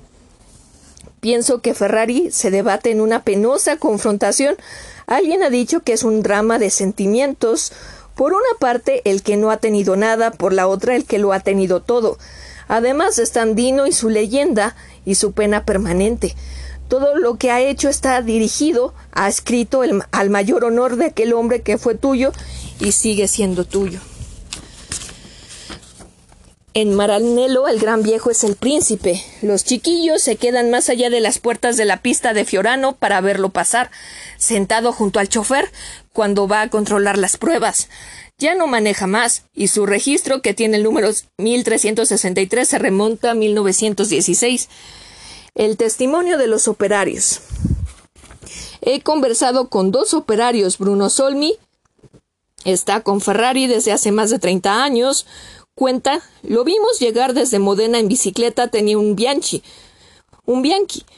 También entonces mandaba, ha nacido para mandar. Siempre estuve con él, en las buenas y en las malas. Me gustaría que fuese más joven, sería muy importante. Yo estaba en, la, yo estaba en un pequeño taller y él me llevó. En una época exigía más sumisión, pero también es muy humano. Cuando lo necesité, él me ayudó. Si debo ir a hablar con él y he cometido algún error, discutir no es fácil. Yo trabajo en las cajas de cambio, que en Ferrari todavía son artesanales. No está permitido equivocarse, y si, si algo sucedió con estas piezas, el comendador habla. Y cómo, y cómo es de un carácter duro. Si lo veía, si lo veía con el sombrero puesto todo el día, quería decir que había algún problema y que algo no funcionaba. Políticamente pienso que es un liberal. Ferrari es alguien que salió de la nada y que con capacidad y coraje obstinadamente se ha convertido en una fábula. Usted me pregunta si es amado o respetado. Diría que respetado. Le gustaría saber qué prefiero si, una, si un aumento de sueldo o una victoria. En realidad una cosa depende de la otra. He preguntado, ¿cree que para ganar el ingeniero lo sacrificaría todo? No todo, pero sí casi todo. Para llegar echa a quien no es útil. Pero debe buscar siempre al mejor. Los que se han ido querían hacer las cosas de una cierta manera y él no estaba de acuerdo. Ferrari tuvo razón. Dicen que no sabe ya. Como personalidad sí, pero está muy solo. ¿Cómo será la fábrica sin él? Funcionará, pero no como ahora. También mi hija está empleada aquí. Es como una tarjeta de visita. Bruno Isepi pertenece al grupo de los jóvenes y desde 1975 está en la sección de carreras. Es uno de los que han cambiado cuatro gomas en 16 segundos. Se ocupa de la máquina de Villeneuve. Villeneuve dice que es naturalmente fanático de la Ferrari, pero que si gana Gilles hay algo más. Para él el jefe es alguien que ha logrado algo en la vida. En la región Ferrari está en boca de todos, es muy considerado. Cierto es que no se sabe cómo piensa o más bien no quiere pronunciarse, pero me explica que cuando el auto rinde a fondo y conquista el primer puesto todo queda cancelado. Gilles Villeneuve tiene una idea y la expresa rápidamente. Para mí es el boss, patrón. Lo respetaré siempre porque me ha tenido fe, incluso en los momentos difíciles. Apreciaciones de un director técnico. Quizá la persona que está más cerca de él, o por lo menos que más se le asemeja, es Mauro Forgeri, 45 años, casado, tres hijos, graduado a los 24 años. Está en la firma desde los 20. Es el director técnico el que proyecta las máquinas rojas con el caballito rampante. Usa anteojos, es un tipo franco y eficiente, sonríe, pero hay algo en él que, que trasunta seriedad. También inventa bombas hidráulicas, casas, muebles, decoraciones. Le gusta hacer, ha sido el primero, él y no Lotus como muchos piensan en poner los radiadores detrás de las ruedas. Se siente orgulloso de pertenecer a una empresa que es una de las pocas cosas que andan bien en Italia. Es de ser uno de sus protagonistas, ha dicho que, le, que la estima de Ferrari le basta y, y, nunca ha mandado cartas a los diarios para discutir las apreciaciones de los periodistas eh, aun en los casos en que no le fueran favorables. Lo han acusado de ser, de ser despótico e invasor. Nicky Lauda ha escrito que es un loco genial. Tiene una filosofía bastante realista. Si gana no se exalta, si pierde no se deprime. No renuncia nunca a la lucha. En mangas de camisa, los cabellos al viento, habla con los obreros en dialecto. Su padre era jefe de taller y Mauro Forgeri creció entre esos rumores. Cuando llegó, apenas salido de la universidad, Ferrari le dijo Haz lo que sabes hacer con todo y no tengas miedo. Recuerda que aquí estoy yo. Le ha tomado la palabra. Tiene la aptitud para lo concreto del patrón. Camina con los pies sobre la tierra. En la largada le dice al piloto Vamos, en dos horas esto se termina. No le gustan los fenómenos, los monstruos, los divos. Está habituado por vocación y por oficio a ejercer la crítica, y es por eso que lo ha reconocido raramente, se ha sentido feliz. El enfrentamiento más duro lo tuvo con Niki Lauda, pero dice que la culpa ha sido del piloto, porque lo habían enviciado por todo lo que había hecho, como si fuese un hijo único. Pero también está convencido de que yéndose, Nicky ha redimensionado muchas ideas. A Ferrari dice es imposible contarle historias. No se puede. Solo un idiota lo intentaría. Lo he hecho aullar, pero nunca logré ablandarlo. No lo llamo ingeniero porque no lo es. Por lo demás, él no quiere títulos, lo llama, lo llamo comendador, como lo hacía de niño. Lo admiro porque en los días tristes y también y también en los dichosos ha sabido hacer un trabajo que otros han abandonado. Yo para saber si un pistón no funciona tengo que hacer cálculos. Él lo siente con su alma. Tiene una especie de fe, es un capitán que lleva tras de sí un pequeño ejército. En los momentos difíciles tiene una intuición que nadie puede igualar. Le debo mi reconocimiento. Sus cualidades, las del campesino Emiliano, una gran sensibilidad, lo que no quiere decir que sea un buen hombre. Sus defectos, si hubiese sabido vencer los pequeños residuos de desconfianza en la gente, habría sido distinto, pero no logra confiar del todo. Me gustaría tomarlo todo de él, aparte del aspecto humano. Por ejemplo, ama la imagen de la mujer, no a una mujer en particular. Han permanecido cerca de él las que supieron decirle que no. A menudo te, te desarma, y en todos los sentidos lo he visto discutir con un historiador. Entendía de todo. Tiene una intuición femenina. Vinieron unas muchachas y se quedaron estupefactas por la forma en que les revelaba secretos íntimos. Siente el peso de una figura creada por la prensa y de la cual no sabe cómo librarse, pero también se juzga. Tenía un amigo, Pepino, que lo llevaba a pasear. Era su sombra y la única vez que no lo vi junto a él, junto a sí, explotó. Pero este no existe más. Luego se echó a reír. El parecer de Luca Montesemolo. Luca de Montesemolo se hizo en Maranello, fue director deportivo y ama al mago. Me contó que cuando Lauda, después de haber, de haber sufrido el desastre de, de Nürburgring, volvió a presentarse en la, pispa, en la pista. La Gaceta de lo Sport publicó un gran titular. Nicky vuelve a Monza. Ferrari leyó y comentó con amargura cómo corre a pie. Lo considera la primadona mayor del ambiente. También dicho esto en un sentido positivo, se entiende pues asume las responsabilidades del caso. Dedica dos horas a la correspondencia, contesta todas las cartas y hace enviar adhesivos, llaveros y fotografías con su autógrafo. Es un lector atentísimo. Con un lápiz azul subraya en los diarios todo lo que lo afecta o lo irrita y pide explicaciones. Le encanta descubrir pilotos poco importantes que valoricen sus motores. Manda en secreto a la que confianza a ver ciertas carreras para después informarle. Hay quien sostiene que el gran campeón lo fastidia porque ocupa demasiado espacio. Los corredores casi no hablan con él como buenos empleados. Con Lauda al principio todo iba de lo mejor. Nicky para, paraba en el Hotel Canal Grande comía en el restaurante Cabalino, era más un clima de club de fútbol que de Fórmula 1. Nicky decía en su italiano chapurreado ¿Qué quieres tú, comendador, para el próximo Gran Premio? Nueve puntos. Era satisfecho, luego Nicky pedía plata y el comendador le decía judío. Lo veía como una criatura suya, le daba mucha confianza. En cuatro años el joven austriaco le trajo dos títulos mundiales, el tercero se le escapó por un punto, y en la primera temporada batió el récord de largadas en primera fila. Después el juguete se rompió. Ferrari ya no va más a los boxes, no tiene relaciones directas con los corredores y con, el, y con el ambiente debe tomar decisiones sobre la base de opiniones y hechos referidos por otros. Hay quien sostiene que Forgeri no ha favorecido las relaciones entre los dos. Lauda es calculador y distante, pero correcto. No se entendieron. Dice Monte, Montesemolo. Su capacidad está en poner a las personas alrededor de una mesa, aunque estén en conflicto, y entonces él les da argumentos de gran valor, exaspera, estimula, critica y se esconde tras su desconfianza. Me pongo los lentes oscuros, dice, porque no quiero que los otros vean cómo soy por dentro. Estoy hecho para los grandes amores y los grandes odios. No conoce un camino intermedio. Creo que el ingeniero es nacionalista. Bajo el retrato de Dino hay una lámpara tricolor.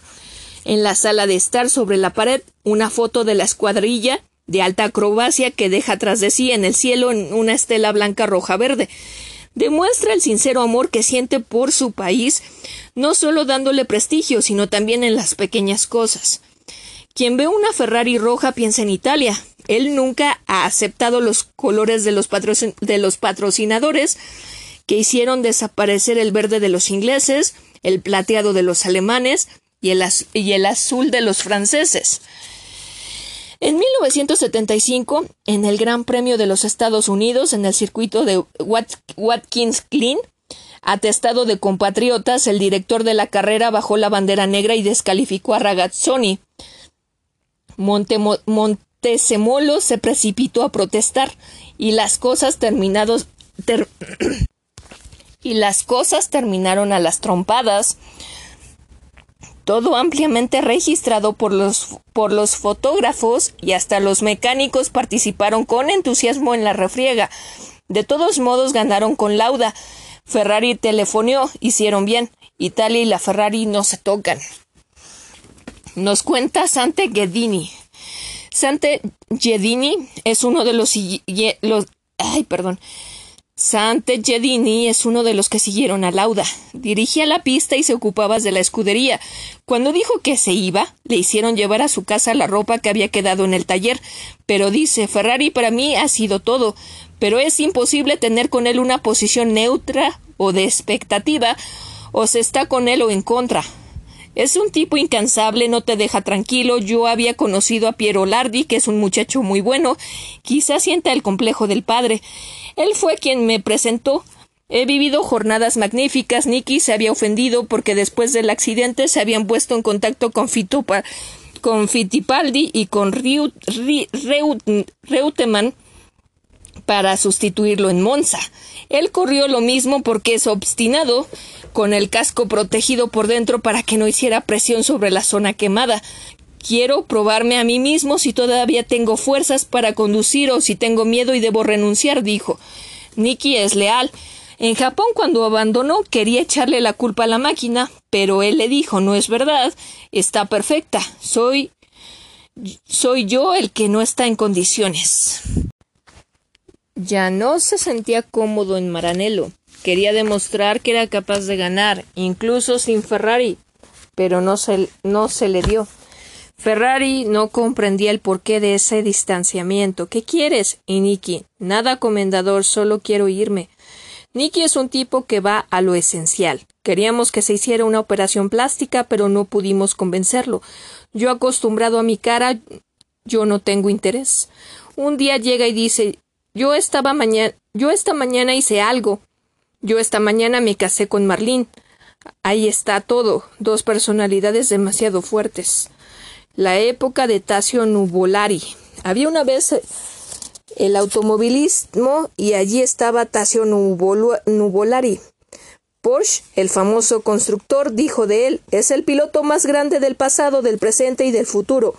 Era pequeño, delgado, todo nervios, unos 65 de, de altura, 60 kilos de peso. Nacido en una familia de agricultores bastante ricos, había comenzado a correr desde muy chico en motocicleta, hasta que luego le ofrecieron la posibilidad de probar un auto de carreras. Su técnica, afirma Enzo Ferrari, todavía es insuperable. Entraba en las curvas aplastando el pie en el acelerador, apuntando la trompa hacia el borde interno. El coche daba un gran salto y volvía a enderezarse sobre la ruta. Su auto salió siete veces de la carretera. Tenía una pierna más corta, el dedo índice de la mano derecha le faltaba una falange, pero no conocía el miedo. Tasio Nuvolari, el, el mantuano volante, ni bola, como lo llamaban los diarios, la gente lo seguía, aullando de entusiasmo y él corría porque sentía la embriaguez de la competición. No le importaba el orden de llegada. Es cierto que la victoria lo exaltaba, pero él se batía aunque los adversarios dispusieran de un medio más fuerte, aunque tuviera todo en contra. Participa ya viejo y enfermo en las últimas mil millas. Un pañuelo blanco atado a la nuca le protege la boca del gas del carburante quemado. Tiene los bronquios destrozados. En el reabastecimiento de Roma está primero con 17, con 17 minutos de ventaja, pero en el, en el momento de volver a partir el capo no cierra, lo hace arrancar y vuelve la carrera con el motor al descubierto. Al llegar a Florencia sigue acumulando ventajas, media hora pero pierde un guardabarro. Más adelante tiene que desembarazarse también de un asiento. Su alfa ha quedado reducido a un esqueleto. En Reggio Emilia, una avería irreparable en la suspensión. es el adiós. En torno de Nubolario floreció una especie de saga. En la primera época, antes de una competición, pedía que le encontrasen un mecánico más delgado aún que él. Le presentaron a un muchachito muy flaco. Le pareció bien. Enseguida quiso darle instrucciones. Cuando tome una curva con demasiada velocidad, pegaré un grito. Tú te arrojas bajo el tablero. Así, si volcamos, estarás protegido. En la llegada le preguntaron al debutante cómo le había ido. Comenzó a gritar desde que salimos y paró solamente al cruzar la meta. Estuve acurrucado durante toda la carrera.